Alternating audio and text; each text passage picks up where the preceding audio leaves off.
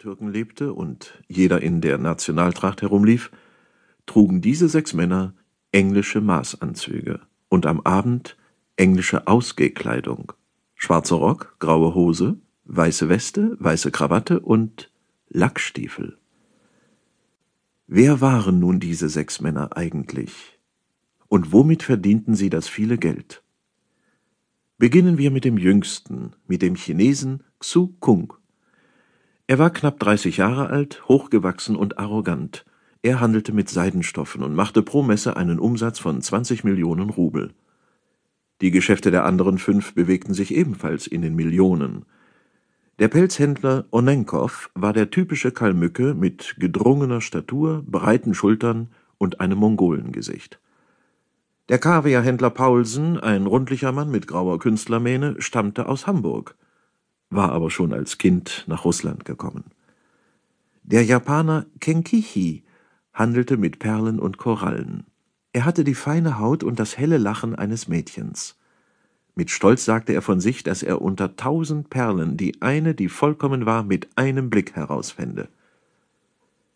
Der Südrusse Gregorowitsch machte sein Geld mit Tee. Er war ein Bär von einem Mann, ein Schürzenjäger und immer hungrig. Die Geschäfte des Levantiners Falanka waren komplizierterer Natur. Auf seinem Geschäftspapier stand Häuserverwalter. Das stimmte. Falanka verwaltete Häuser. Genauer gesagt, er verwaltete einen ganzen Stadtteil von Nowgorod, den Bezirk, den man Frauenstadt nannte. In diesem Bezirk lebten die 8000 Frauen, die während der Messe nach Nowgorod kamen, um ihre Liebesdienste zu verkaufen. Die Häuser dieser Frauenstadt gehörten alle Falanka, und als gewissenhafter Hausverwalter hielt er es für das Beste, seine Mieterinnen selber auszuwählen. Kurz und gut, er war Mädchenhändler. Falanka war ein Mann um die 50, der typische Levantiner mit den schweren Augenlidern und der schlaffen Unterlippe eines Kamels. In Nowgorod kursierte das Gerücht, dass er und seine Freunde jede neue Frau ausprobierten, was eine maßlose Übertreibung war. Aber eines stimmte. Zwischen Timas Teestube und der Frauenstadt lag nur ein Haus. Und auch dieses Haus gehörte Falanka. Da die Dachterrassen der Häuser mit einer kleinen eisernen Brücke verbunden waren, konnten die Herren des Herrenclubs in die Frauenstadt spazieren, ohne den Fuß auf die Straße zu setzen. Falanka saß in der Ecke des Divans, auf dem Knie ein blassrotes Seidenkissen, das er mit seinen geschmeidigen Händen knetete und streichelte, als wollte er eine Frau daraus formen. Mit halb geschlossenen Lidern folgte er der Diskussion seiner Freunde über das amerikanische Projekt einer Eisenbahnstrecke quer durch Russland. Die Nowgoroder Zeitung, der Merkurbote, hatte dem Thema eine ganze Seite gewidmet. Der Teehändler Gregorowitsch las vor: Von Moskau über den Amur zum stillen Ozean. Stellt euch vor, man steigt am Montag in Moskau in den Zug und ist Mittwochnacht am stillen Ozean. Heute braucht man drei Wochen, wenn man Glück hat.